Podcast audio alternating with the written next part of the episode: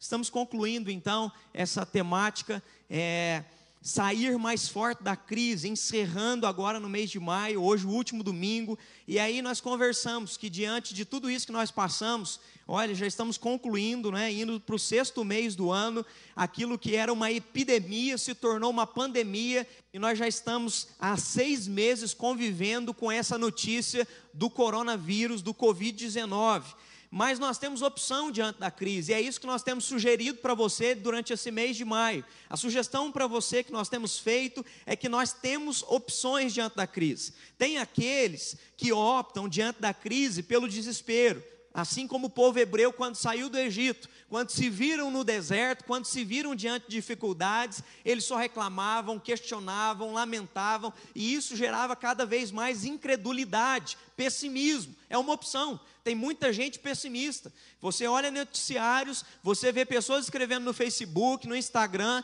e tem muita gente só propagando notícia do pessimismo. O pessimismo gera desânimo. Foi o que aconteceu com o povo que saiu do Egito. E aí, quando veio o desânimo, esse povo se abateu, desistiu e ficou pelo meio do caminho. Nós não queremos que você fique pelo meio do caminho. Como igreja, nós queremos abrir os seus olhos para que você não vá para a linha do pessimismo. Você tem outra opção. Você tem a opção de sair mais forte diante da crise. Você tem a opção de reagir diante dela. Você tem a opção de querer ser e reagir de maneira melhor diante de tudo isso que está acontecendo. Você pode sair da crise como um influenciador positivo na vida das pessoas, como um influenciador que vai deixar um legado para a próxima geração. Eu acho que esse é o nosso desafio. A próxima geração está vindo com tudo agora. É, e isso mostrou para a gente, deixou a gente muito claro agora, nesses dias da pandemia, como essa galera que está conectada, está na rede, como essa galera tem força, como eles podem usar os dons e os talentos deles, que eles já usavam e às vezes eram criticados por muitos, porque é um paradigma novo para uma geração antiga.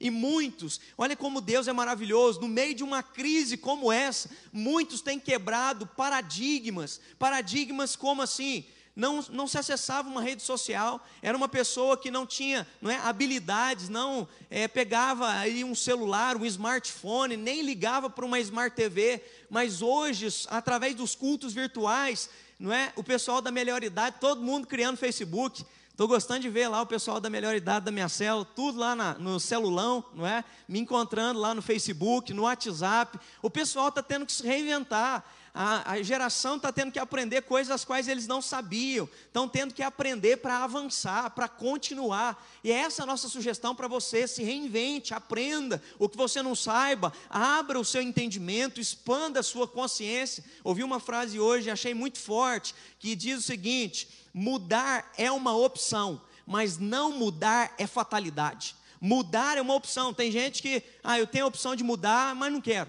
Mas não mudar é fatal, porque quem não muda para, quem não muda fica estagnado, quem não muda não avança. E nesse tempo de pandemia, se tem algo que tem vindo para todos nós, é um tempo de mudança, é um tempo de novas perspectivas, é um tempo de novos paradigmas. Olha como tudo isso mudou nos últimos meses, não é? Em três meses, olha como as coisas mudaram. Estava conversando com o pessoal de uma igreja lá de São Paulo, uma igreja presbiteriana, e conversando com um dos presbíteros da igreja, ele disse: Pastor, nós estávamos tão atrasados que nem Facebook a igreja não tinha. Em um mês, nós abrimos Facebook, compramos câmera e estamos transmitindo ao vivo todo domingo à noite. Olha o que, que aconteceu em três meses. Eles deixaram de ser não é, alienados em relação à rede social, entraram nela e hoje estão alcançando vidas, não é? Centenas de vidas através das lives. Então, mudar é uma opção, mas não mudar é fatal. Se nós não mudarmos, nós vamos ficar estagnados diante de tudo novo que está acontecendo e ainda virá acontecer nesses tempos. Então, nós podemos escolher e nós queremos te incentivar a opção de sair da crise, sendo uma pessoa que influencia, que abençoa, que edifica, que sustenta, que inspira outros a andar com Deus. Nós queremos que você deixe um legado de fé, de esperança para a próxima geração. Então não fique como aqueles dez irmãos de Caleb e Josué, só reclamando diante da crise do deserto. A crise do deserto já está aí, não precisa avisar ninguém, todo mundo já sabe. É só ligar a televisão ou entrar no Facebook e você vê isso. Mas o nosso chamado então é para que a gente possa ser diferente diante de tudo isso. Essa semana eu li um livro é, que me impactou muito. Charles Swindoll escreveu um livro chamado Liderança em Tempo de Crise. E eu acho que o desafio para mim e para você é esse. E aí eu gosto porque Charles Swindoll parte da perspectiva que liderança não é simplesmente estar à frente de uma empresa, não é presidir, não é algum negócio, mas liderar é a arte de influenciar pessoas. E aí qualquer pessoa pode influenciar, desde um adolescente até, não é, uma pessoa da melhor idade, todos nós temos recursos de influência. Nós influenciamos familiares, nós influenciamos familiares, influenciamos amigos, nós influenciamos pessoas nas nossas redes sociais, quer você ache, queira ou não, mas isso está acontecendo com tudo que você posta. Nós somos influenciadores. E eu queria refletir com vocês nessa noite como é que nós podemos alcançar uma nova visão diante de tudo isso. O livro de Neemias relata uma crise. Se você já leu, é, você vai entender o contexto. Se ainda não leu, lhe convido a ler durante essa semana o livro de Neemias. Ele é pequenininho, não é? E você pode ler ele durante a semana. O livro de Neemias relata então um contexto de crise social, econômica e política, emocional que o povo se encontrava na cidade de Jerusalém. Nós vamos fazer uma retrospectiva para entender o porquê que aquela cidade está naquela crise. Semana passada, é, quem assistiu a nossa live, viu no nosso culto ao vivo aqui, eu falei um pouquinho sobre a crise que o profeta Elias vivenciou, não é? No reinado do rei Acabe. E ali havia uma divisão, reino do sul e reino do norte. E quando ah, se separa Israel em duas nações, não é? Ao acontecer isso, as condições de caos começaram a vir tanto sobre o norte quanto sobre o sul, porque os reis vão caindo na idolatria, vão deixando os preceitos e os valores de Deus, e isso tudo faz com que Deus venha julgar. Deus traz juízo, tanto sobre o norte quanto sobre o sul. Deus julgou Israel quando os assírios invadiram sua terra no ano de 722 as dez tribos então desapareceram, o reino do norte deixou de existir. Depois nós vamos ter no ano 586 Nabucodonosor vindo, não é, rei da Babilônia, invadindo Jerusalém, e ele leva cativo todo o povo. Então a gente percebe que tanto o norte quanto o sul passa por uma grande crise, passa pelo juízo, e eles, é, quando vêm ao sul, eles queimam a casa de Deus. O contexto é não é só tirar o povo de Jerusalém e levar para a Babilônia, mas é destruir, é devastar Jerusalém. A situação de Jerusalém é horrível. Eles derrubam os muros, não é? é eles derrubam, não é? Vários prédios que a cidade possuía, as casas, o templo, eles invadiram Jerusalém e ela foi totalmente arrasada. O muro que se achava em ruínas, diz a Bíblia que haviam cães selvagens que vinham se alimentar dos restos que haviam no meio daqueles muros. O Salmo 137 vai dizer o seguinte: Como, porém, haveríamos de entoar e encantar louvores ao Senhor em terra estranha? O Salmo 137 são daqueles que estão no exílio dizendo: Senhor, como nós vamos te louvar se Jerusalém está num caos, se Jerusalém está derrubada, está abaixo, não tem mais nada. A cidade onde havia o templo de Salomão foi destruída por completa. Segunda Crônicas vai nos dizer, graças a Deus, não é, que o Senhor é, não tinha desistido do seu povo, o Senhor tinha um plano e um propósito na vida do seu povo. A Bíblia diz que os que escaparam da espada, esse levou para Babilônia. E aí então, o livro de 2 Crônicas vai relatar o que, que Deus está fazendo. Porém, no primeiro ano do rei Ciro, rei da Pérsia, para que se cumprisse a palavra do Senhor, por boca de Jeremias, despertou o Senhor o espírito de Ciro, rei da Pérsia. Isso daqui é maravilhoso porque nos mostra uma coisa: Deus é soberano sobre tudo que está acontecendo na face da terra. Nada foge ao trono do nosso Deus soberano. Ali tudo estava acontecendo debaixo da vontade permissiva de Deus. E nesse tempo você precisa aprender sobre isso. Vontade permissiva do Senhor. O Senhor tem controle e nada fugiu às suas mãos. Esse período então é chamado, não é? Ah, quando Deus toca o coração de Ciro para que o povo volte ali do império medo-persa para Jerusalém, é chamado de segundo êxodo. O primeiro êxodo é quando eles saem do Egito e vão para Canaã. O segundo êxodo é quando eles voltam agora, não é? Do antigo império babilônico, agora medo-persa, eles vão voltar para Jerusalém. E eles voltam em três viagens. A primeira viagem foi com Zorobabel, e ele volta liderando esse povo. Depois nós temos uma segunda viagem, aonde nós vamos ter Esdras liderando esse povo agora de novo, 80 anos depois. E por fim, a última viagem para recomeçar, para reconstruir a vida numa cidade destruída, eles vêm com Neemias e começam então a reconstrução dos muros de Jerusalém. Neemias vai levar esse povo a uma nova visão, e é isso que eu quero falar para você nesse tempo.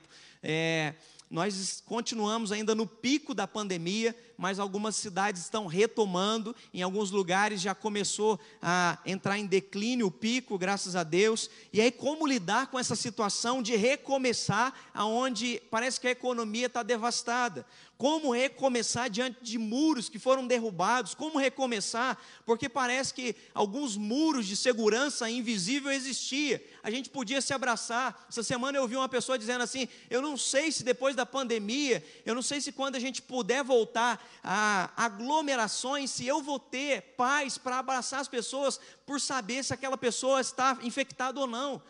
Percebe que até na situação a gente social há muros que foram derrubados e a gente não se sente mais seguro. Algumas pessoas tem, perderam é, essa essa paz de espírito para convivência social, para abraçar, para pegar na mão de alguém, como reconstruir os sonhos de um emprego que foi tirado, como, não é, reconstruir o sonho de um casamento também que estava planejado e foi tirado é, três casamentos que eu ia participar nesses meses agora foram cancelados. E eles estavam com expectativa de que até agosto as coisas se normalizariam e eles então iriam casar, mas agora já jogaram para o ano que vem porque não sabe. A gente está olhando para a cidade, para Jerusalém, é como se a gente não tivesse perspectiva. O que é que vai ser? Como é que a gente pode recomeçar diante de um mundo de tanta incerteza, e não só aqui no Brasil, mas em todo o mundo. A gente olha o cenário global, é assustador. A Coreia do Sul, que parecia já ter extinto o vírus, agora voltou, e aí quem ia para a escola já não pode mais. A gente fica confuso. Como fazer planos em um tempo onde a gente não sabe como reconstruir? E aí eu quero convidar você a abrir sua Bíblia comigo, por favor. Neemias, capítulo 1, do versículo 1 ao versículo 4. Abra sua Bíblia comigo em Neemias, capítulo 1, do verso 1 ao verso 4. A palavra do Senhor diz assim: As palavras de Neemias, filhos de Acalias, no mês de Quisleu, no ano vigésimo, estando eu na cidade de Suzã, veio Anani, um dos meus irmãos, com alguns de Judá. Então eu lhes perguntei pelos judeus que escaparam e que não foram levados para o exílio acerca de Jerusalém. Disseram-me: os restantes que não foram levados para o exílio e se acham lá na província estão em grande miséria e desprezo. Os muros de Jerusalém estão derribados e as suas portas queimadas. Tendo eu ouvido estas palavras, assentei-me e chorei e lamentei por alguns dias. Eu estive jejuando e orando perante o Deus dos céus. Amém. Neemias, quem é Neemias? Neemias, ele é um descendente desses judeus que foram levados pelo Império Babilônico, e ele provavelmente vai nascer ali no Império Medo-Persa. Ele é o copeiro do rei Ataxerxes, e enquanto ele serve como copeiro, a gente às vezes acha que o serviço de copeiro é só vir servir a mesa, mas alguns estudiosos vão dizer que o copeiro era quase, não é, alguém que influenciava o rei porque estava cotidianamente com o rei. Era alguém que tinha uma influência tão forte sobre a vida do rei. Por quê? Porque ele que provava da comida para ver se havia veneno. Ele dava a vida dele pelo rei, porque ele amava o rei, ele cuidava do rei, ele protegia o rei, protegia a cozinha, ele protegia qualquer é, trama contra a vida de um rei. Ele era um homem de confiança para o rei, por isso o rei ouvia suas palavras. É esse Neemias, um descendente hebreu, vivendo ali no Império Medo-Persa, não é? é? Servindo o rei Ataxerxes. E nesse período, diz a Bíblia, que chegou um irmão dele, Anani,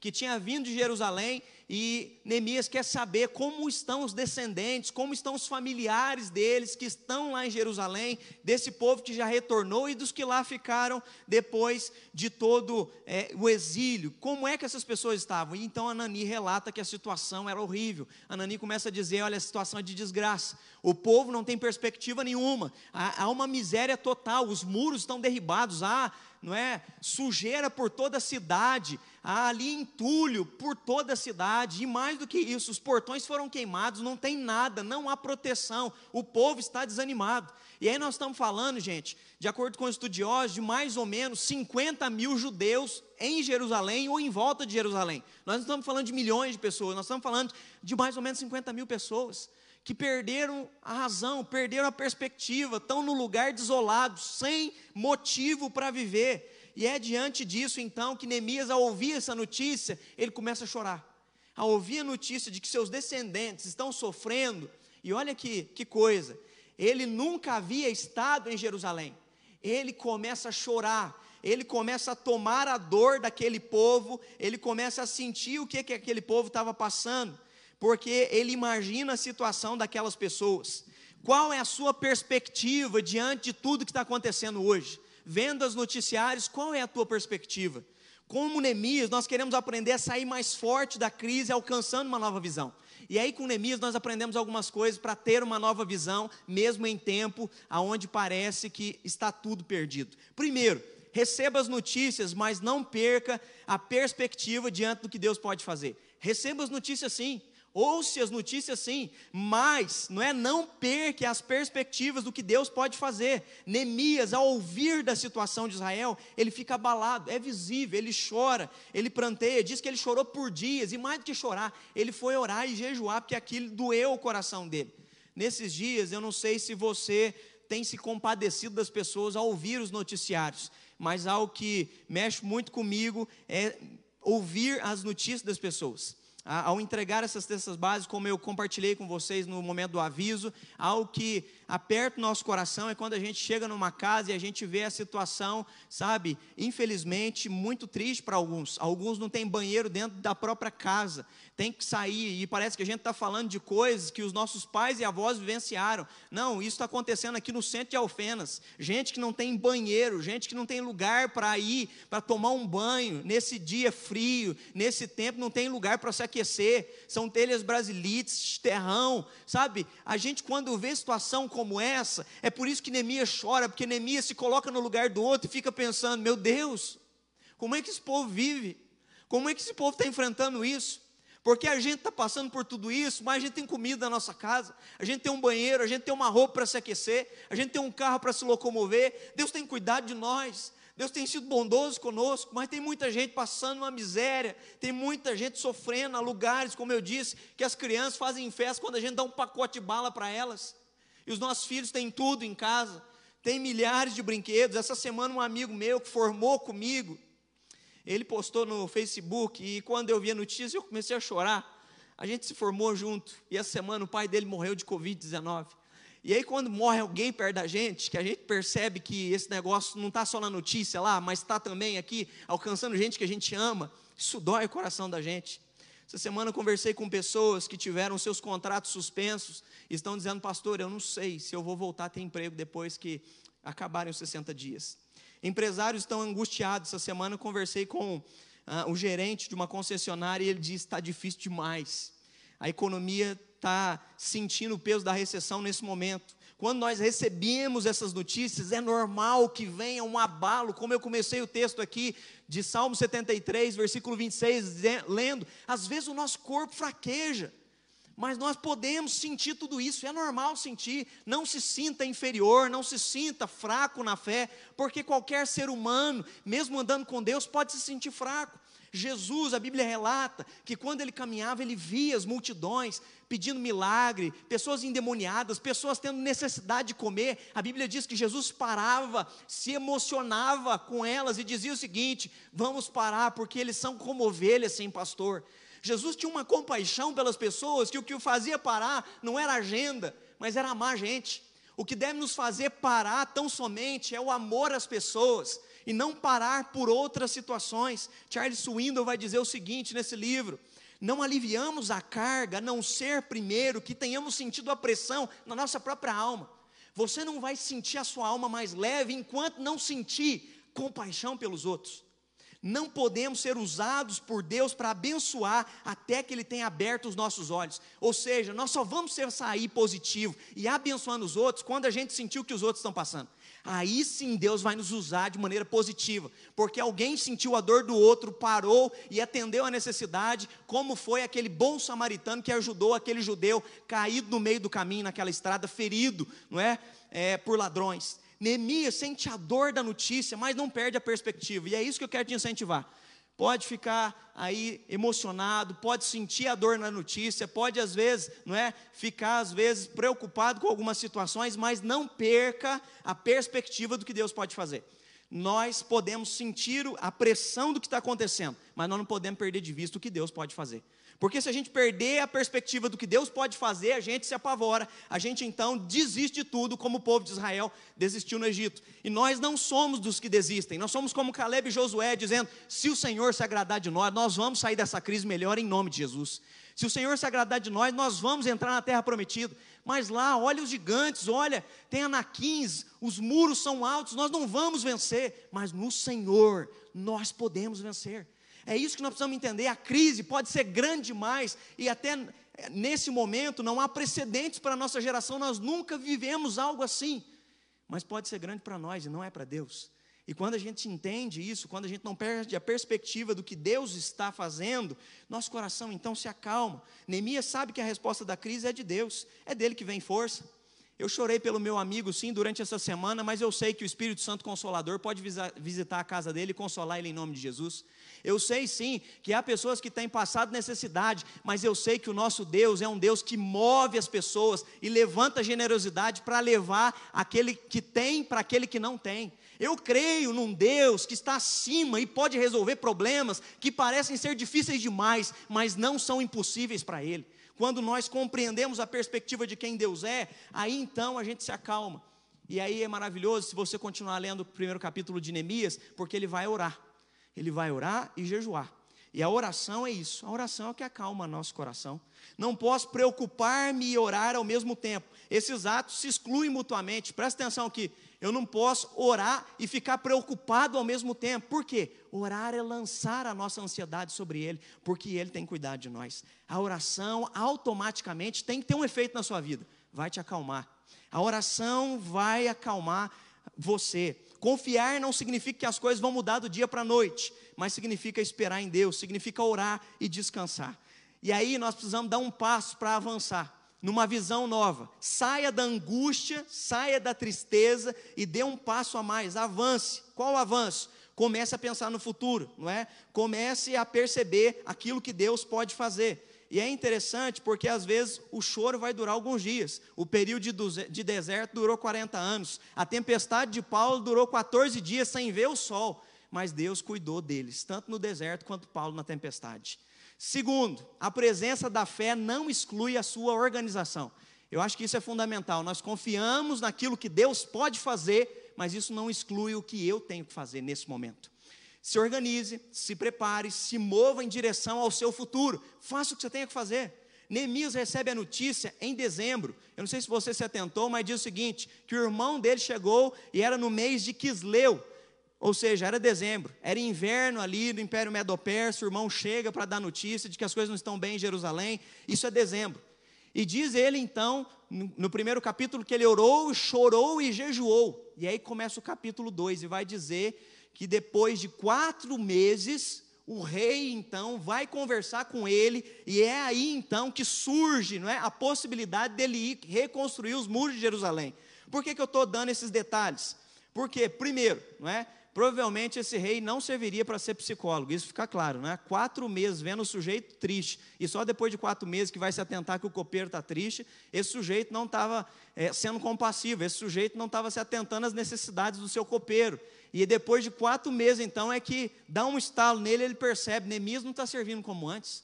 Neemias está mais triste, está servindo a comida, mas não conversa mais comigo, não está batendo um papo legal, não tem me aconselhado. E nesse momento, então, Neemias abre o coração para ele. E aí Neemias abre o coração e fala: Rei, hey, como é que eu posso estar contente vendo os meus descendentes, as pessoas às quais eu amo, meus familiares em Jerusalém, não tendo como viver, não tendo muros para se proteger, não tendo portões para fechar e ter segurança dentro da cidade?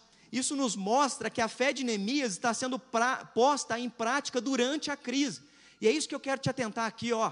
Nós estamos na crise, nós estamos orando, consagrando e jejuando, mas nós estamos nos preparando para sair da crise. Nós estamos antevendo, nós precisamos olhar lá para frente, algo que nós oramos todas as noites lá em casa. E é gostoso demais, porque isso já está no coração dos meus filhos, não é? Chega de noite, é uma oração que nós fazemos lá. Deus, em nome de Jesus, abençoa os cientistas e os médicos que estão trabalhando, não é? Para produzir aí uma vacina para acabar com essa é, pandemia, em nome de Jesus. Os meus filhos fazem, quando eu não faço essa oração, eles estão fazendo. Eu estou vendo o futuro, eu preciso sonhar com isso, eu preciso clamar por isso. Era isso que estava no coração de Neemias.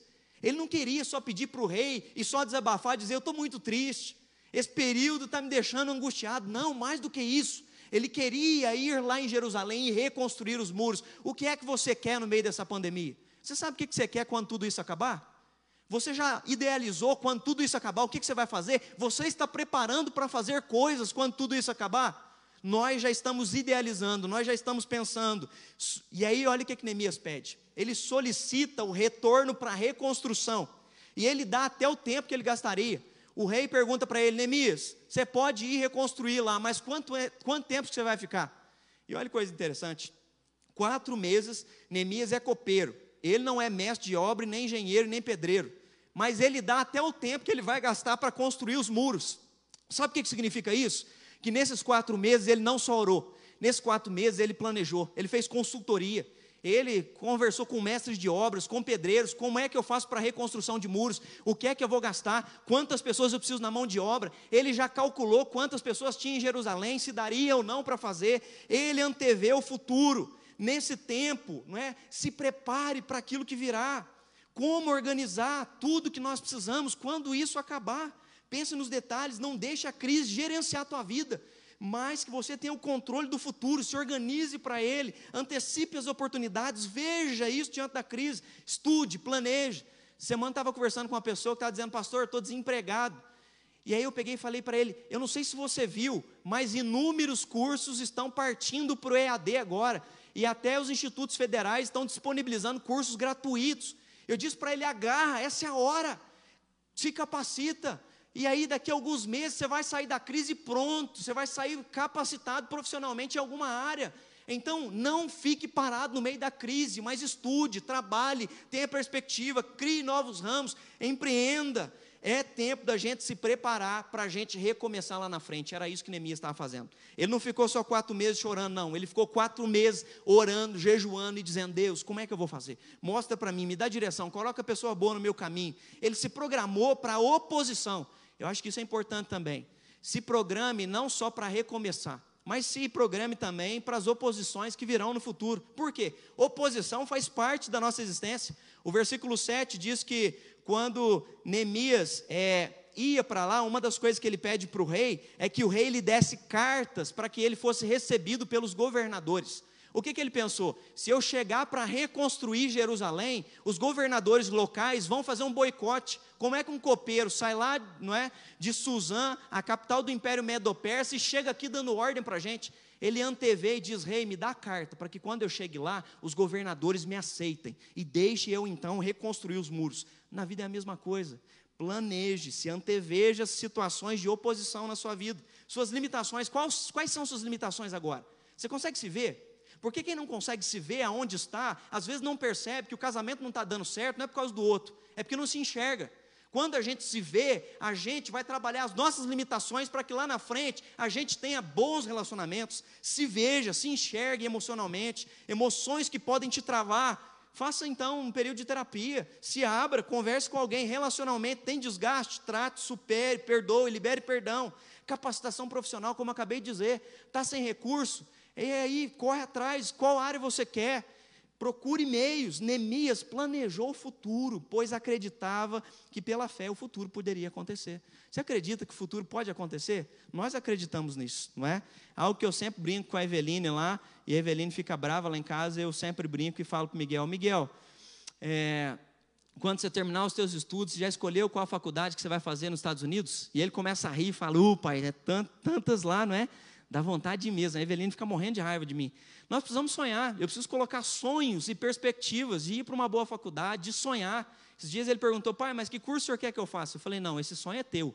Eu quero sonhar, eu quero te ajudar a sonhar coisas boas, mas você vai realizar os teus próprios sonhos. Neemias chega na cidade e antes de começar a construir, sabe o que, que Neemias faz? Ele fica três dias quietinho. Não conta para ninguém que veio para construir os muros. Ele sonda e mapeia a realidade para depois intervir na realidade. E aí eu quero convidar você nesse tempo a pensar: você tem mapeado a sua vida? Você tem visto qual é a real situação da sua história? Sua família? Você tem olhado para os seus filhos? Você mapeou a realidade de quem eles são, de qual o caráter deles e de quem eles vão ser quando eles crescer? O que é mais importante no seu casamento? O que é mais importante? Quais os princípios e valores você tem incutido na vida deles? O que é mais importante? Quais são as prioridades? Você consegue mapear? Você consegue mapear e ver o que está derrubado, o que está ruim, o que, é que precisa ser corrigido?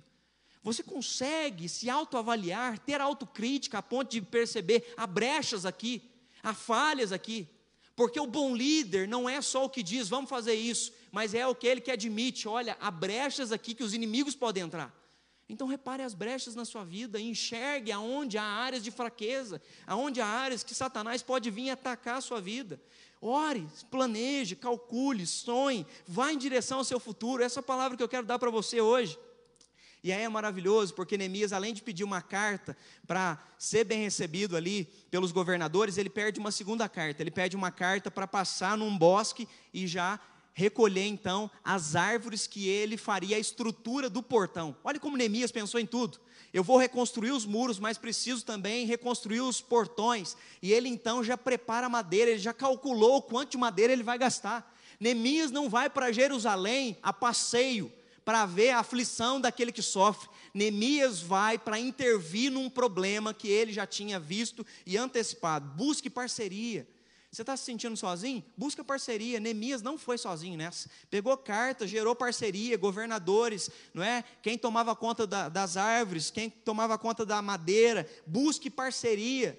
E mais do que isso, quando ele chega em Jerusalém, vai dizer que ele alimentou na sua casa. Olha o que, Neemias fez: mais ou menos 150 homens. Ele trouxe para perto dele 150 homens confiáveis para reconstruir os muros junto com eles. No meio dessa pandemia, é tempo de você avaliar suas parcerias. Porque às vezes você está sozinho, porque você não tem aberto seu coração para ser parceiro de ninguém. Às vezes você está se sentindo isolado, não é porque não há pessoas à sua volta, mas é porque você se isolou.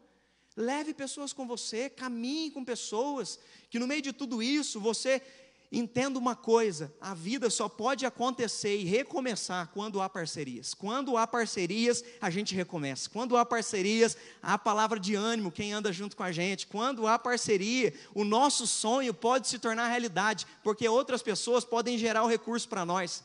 Eu gosto muito do pastor Jeremias, que ele diz o seguinte: você não precisa ser rico, você precisa ter parceiros. Você não precisa ser rico, você precisa ter parceiros. E é verdade, porque às vezes nós achamos que é o dinheiro que vai nos proporcionar tudo. Às vezes nós nem temos um recurso, mas nós temos parceiros. E quando nós temos parceiros, Deus pode levantar pessoas que cuidarão de nós. E o Jeremias conta essa história aqui, quando ele escreveu um dos livros dele, e ele é, tinha um sujeito que trabalhava lá com o presidente, lá em Brasília. E ele deu o livro então para esse sujeito e disse para o sujeito: Olha, quando você for para Brasília, leve esse livro e presenteie o presidente. Isso há uns 10 anos atrás. E aí, quando ele disse isso, o sujeito disse: Pastor, eu levei o livro e dei para o presidente. Mais do que isso, eu marquei uma reunião para o senhor semana que vem com ele. O pastor Jeremias falou: Rapaz, eu não esperava nem que você fosse entregar o livro, quanto mais marcar uma reunião para eu orar e eu conversar com o presidente. Perceba que os seus contatos podem te levar a fazer e alcançar coisas as quais você nem imagina. Por isso, busque parcerias, porque Deus pode usar seus parceiros, Deus pode usar suas amizades para que você possa fazer grandes coisas. E por fim, reconstrua e inspire a outros a reconstruírem com você. Você está pensando só em recomeçar sozinho? Recomeçar só nos teus sonhos? Recomeçar de que maneira? O desafio não é só colocar os muros em pé. O desafio é trazer outras pessoas para que eles nos ajudem a colocar os muros em pé. Eu me lembro, é, pobre vai entender o que, que, é isso, né? Pobre quando vai construir casa e bate laje, né? A gente não aluga caminhão, a gente bate laje com um mutirão. E eu lembro quando eu fui bater o mutirão das duas lajes da minha casa. Quando eu olhei, tinha um batalhão da igreja, uns 40 homens descendo a rua de casa para vir bater a laje comigo. E aquilo que eu achei que nós não ia dar conta, nós fizemos rapidinho Porque quando a gente tem parceiro, os parceiros estão junto com a gente para tudo. Eles estão ali no momento duro, difícil. Você pode contar com eles para todo momento. Eles sempre vão te amparar, eles sempre vão cuidar de você. O desafio é esse é chamar outros a reconstruir com você. O nosso desafio enquanto cristão é levar luz, é levar salvação, é levar transformação de vida, mais do que um evento. Nós queremos atrair gente que venha com a gente, nós queremos influenciar, e tudo isso é possível se a gente acreditar que nós somos usados por Ele, por meio dele, e para Ele são todas as coisas. E Neemias entendia isso. Eu não estou indo só para construir muros em Jerusalém, eu estou indo para mudar a realidade social daquelas pessoas. E se você continuar lendo o livro de Neemias, é delicioso. Você vai perceber uma coisa: depois que Neemias passa por lá, ele saiu como copeiro do rei, virou um mestre de obras em Jerusalém, e depois de 52 dias de construir os muros, Neemias se torna o governador do povo de Israel. Ele deixa de ser copeiro, vira um pedreiro e depois vira governador. Esse homem é, é muito humilde para caminhar com gente e para não se achar mais importante do que os outros. E quem caminha com gente e é humilde, vai experimentar da bem-aventurança que Jesus diz. Felizes, bem-aventurados são os humildes de espíritos, porque deles é o reino dos céus. Que você possa experimentar essa bem-aventurança de atrair outras pessoas com você na sua humildade e que assim então você possa reconstruir, recomeçar, alcançar sonhos novos e perceber que é possível sair da crise, é possível recomeçar no meio de todas essas notícias ruins que chegaram para nós. Nós podemos. E aí, então, para encerrar, eu quero falar de duas motivações. Pastor, mas como, como começar? Uh, Charles Swindoll vai dizer que existem duas motivações. Primeiro, existe uma motivação extrínseca. A motivação extrínseca é a motivação externa, que nos cerca. E a segunda motivação é a motivação intrínseca, aquela que está dentro de mim e dentro de você. Uh, se nós olharmos para fora, a realidade parece que a motivação extrínseca não existe porque os, os noticiários e as mensagens que a gente vê, a sua grande maioria são de pessimismo e são de que tudo está indo a mal a pior. E aí então, Neemias, quando chega, a realidade é essa: está tudo derrubado. Como é que ele vai motivar um povo que olha e só vê escrombo, só vê lixo, só vê ali pedregulhos? Como é que ele vai animar esse povo? Como é que ele vai chamar esse povo a reconstruir? Porque a motivação extrínseca não existe naquela realidade. Neemias então chama eles e quando eles vão começar a reconstruir, começa a chegar a notícia o seguinte: além da gente reconstruir, tem inimigos vizinhos que mandaram dizer para a gente que eles vão nos atacar e eles vão querer derrubar os muros enquanto nós estivermos trabalhando. Neemias então dá espada na mão daqueles que vão construir os muros, dá escudo na mão das mulheres, dos homens, ali de todo mundo que está na cidade, e Neemias faz o seguinte: divide o povo, enquanto uns trabalham, a Bíblia diz que eles trabalhavam com espada na cintura, trabalhando, reconstruindo o muro e a espada pronta. E Neemias dá uma palavra muito linda e maravilhosa para eles, dizendo que eles fariam aquilo pela força de Deus e também fariam aquilo para cuidar dos seus familiares. Neemias dá uma motivação intrínseca, ou seja, uma motivação que vem de dentro, é natural dentro de mim e de você. Nós vamos seguir em frente, porque Deus vai nos fortalecer e nós vamos lutar pela nossa família. Então recomece, reconstrua, sonhe com seus filhos, não deixe a crise roubar o sonho que você tem. No futuro, sonhe, continue sonhando, continue idealizando. Essa semana conversei com uma pessoa que veio dizer para mim, pastor, comprei um terreno e vou começar a construir. O Tato está numa alegria, graças a Deus foi aprovado para ele, ele vai começar a construir também. É isso, é no meio da crise, não perder, sabe, o ideal de sonhar, porque é uma motivação aqui dentro, intrínseca dentro de nós. Nós amamos Deus e com Ele nós somos mais do que vencedores. Nós amamos a nossa família e essa crise não vai nos parar. Nós vamos avançar. Então, lembre-se da sua motivação intrínseca que está aí dentro do seu coração. Lembre-se de quem Deus é. E aí, quando você começa a perceber que os muros começam a ser levantados, ou seja, notícia boa começa a chegar, isso vai te fortalecendo ainda mais. E aquele povo que começou a construir os muros totalmente desmotivado, depois de 52 dias, os muros estavam em pés e edificados. Porque esse povo se motivou em Deus e também a lutar e a trabalhar pela família e reconstruir os muros que você possa ter a motivação certa dentro do seu coração para reconstruir aquilo que precisa ser reconstruído na sua história, em nome de Jesus. Neemias, então, ele se lembra do amor de Deus e chama o pessoal a ir à luta. Ele cuida, não é, de cada detalhe, ele cuida de princípios e de valores sociais. Ele não está preocupado só com os muros, ele chama a atenção para o povo cuidar, não é, da vida espiritual deles, a terem santidade, a levarem os sacrifícios, não é, nos tempos e nas épocas e nas datas devidas ao templo. Eles, ele organiza os cantores, ele organiza o sacerdote no templo. Neemias está preocupado muito mais do que só a esfera é, de segurança de uma cidade, ele está preocupado com a vida das pessoas. E é isso que nós queremos deixar para você, uma nova visão. A nossa visão é que nós não estamos preocupados só com uma crise econômica, nós estamos preocupados com as pessoas, nós estamos preocupados com vidas, nós estamos preocupados que as pessoas tenham a visão certa e com essa visão elas possam recomeçar pelo poder de Deus em nome de Jesus. Neemias deixou de ser um copeiro, virou um construtor, um arquiteto, um engenheiro, e depois de quatro meses ele se torna então ali um construtor e depois então vira um governador. Neemias via o futuro e não só se estimulava com questões materiais, mas ele enxergava um povo quebrantado e convertido. É isso que nós sonhamos. Esses dias nós tivemos uma live que foi tão gostosa.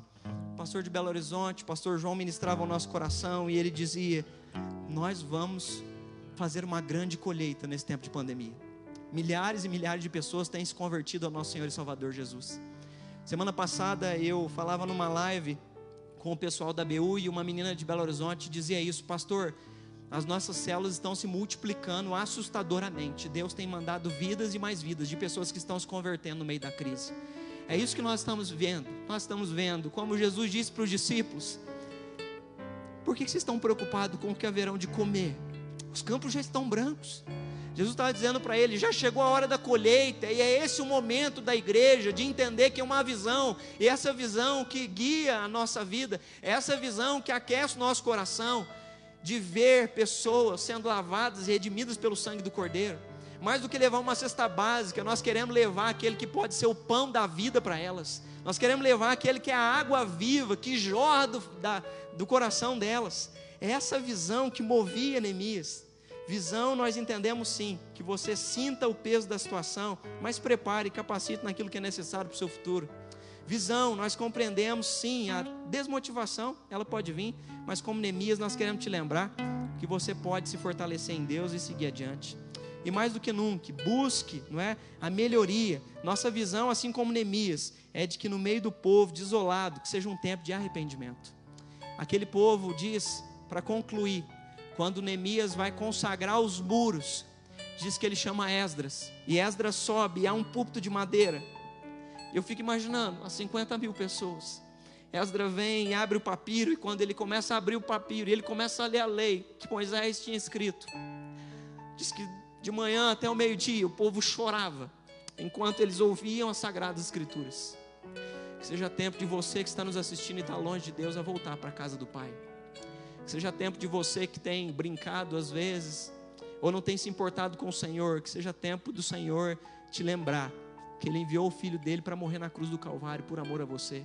Que seja tempo de você se quebrantar e você voltar então à presença de Deus. Que seja tempo que o reino do Senhor invada vidas, corações e sejamos capazes de ver os filhos de Deus, desde adolescentes, a melhor idade, a entender o plano de salvação. Estou com uma alegria enorme de ver a célula ali. Estou dirigindo na terça. Nós estamos com 50 pessoas. Eu resolvi fazer um celulão. E essa semana 50 pessoas pediram para entrar. Nós vamos fazer um celulão de 100 pessoas na terça. Gente que nem crente é, gente que, sabe, provavelmente nunca ouviria do Evangelho. Mas nesse tempo, Deus está nos mostrando que a seara está pronta para a colheita.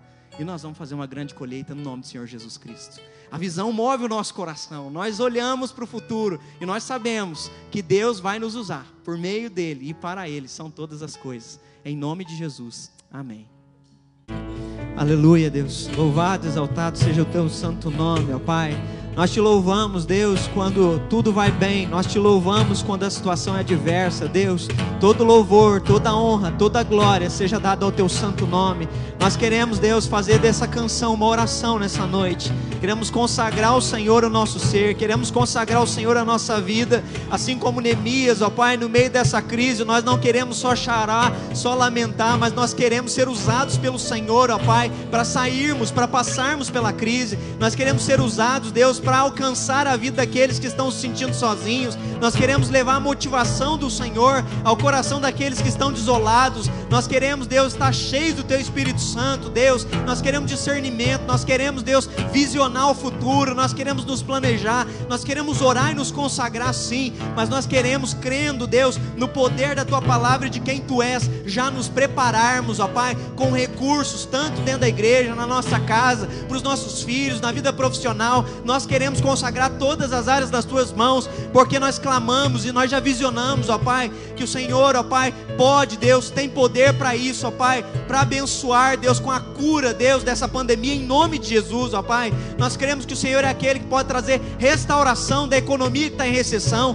Nós queremos que o Senhor é aquele, ó Pai, que pode capacitar, Deus, aquele que está desesperado, Deus, que pode gerar recurso da onde não tem. O Senhor é maravilhoso, ó Pai e toda honra, toda glória, todo louvor seja dado ao teu santo nome, ó Pai. Nos dê um coração de compaixão, Deus, para socorrer o necessitado. Nos dê, Deus, sensibilidade e empatia por aqueles que às vezes estão à nossa volta e não carecendo de uma cesta, mas às vezes de uma palavra, Deus, às vezes de uma palavra de ânimo, como Neemias liberou sobre aquele povo, às vezes liberar um versículo, como Esdras liberou, e o povo se quebrantou e se converteu ao Senhor. Nós queremos participar da grande colheita que o Senhor vai fazer nessa época Pai. Nós queremos, Deus, levar pessoas a te conhecer. Nós não queremos só nos preocupar consigo mesmos, mas nós queremos, Deus, que os nossos olhos sejam abertos. Nós queremos enxergar, Deus, a grande colheita que é o momento em que chegou a nossa vez, ó Pai. Usa-nos como igreja, usa as tuas celas, usa os teus líderes, usa os adolescentes, usa a melhor idade, ó Pai. Usa, Pai, toda a igreja que está fazendo live, ó Pai. Em nome de Jesus Cristo, dá discernimento, nos capacita com recursos. Em nome de Jesus, nos dá um espírito Espírito ensinar, nós queremos aprender o que nós não sabemos, ó Pai, para a honra, glória e louvor do Teu santo nome, ó Pai. E assim, Deus, renova o nosso ânimo, Deus, com uma visão nova, para uma semana nova que vai iniciar, ó Pai. Nós iniciamos cheio de alegria, cheio de expectativa, Deus, porque o Senhor já está lá no futuro, ó Pai, porque o Senhor já vai trabalhando em favor daqueles que esperam em Ti, ó Deus. Louvado seja o Teu santo nome. Que a bênção do Deus Pai, o Todo-Poderoso, que a bênção de Cristo, nosso Redentor, e que as consolações do Espírito Santo sejam hoje para todo sempre sobre cada filho e cada filha de Deus que nos assiste nessa live, espalhado pela face da terra. Que assim seja. Amém e amém.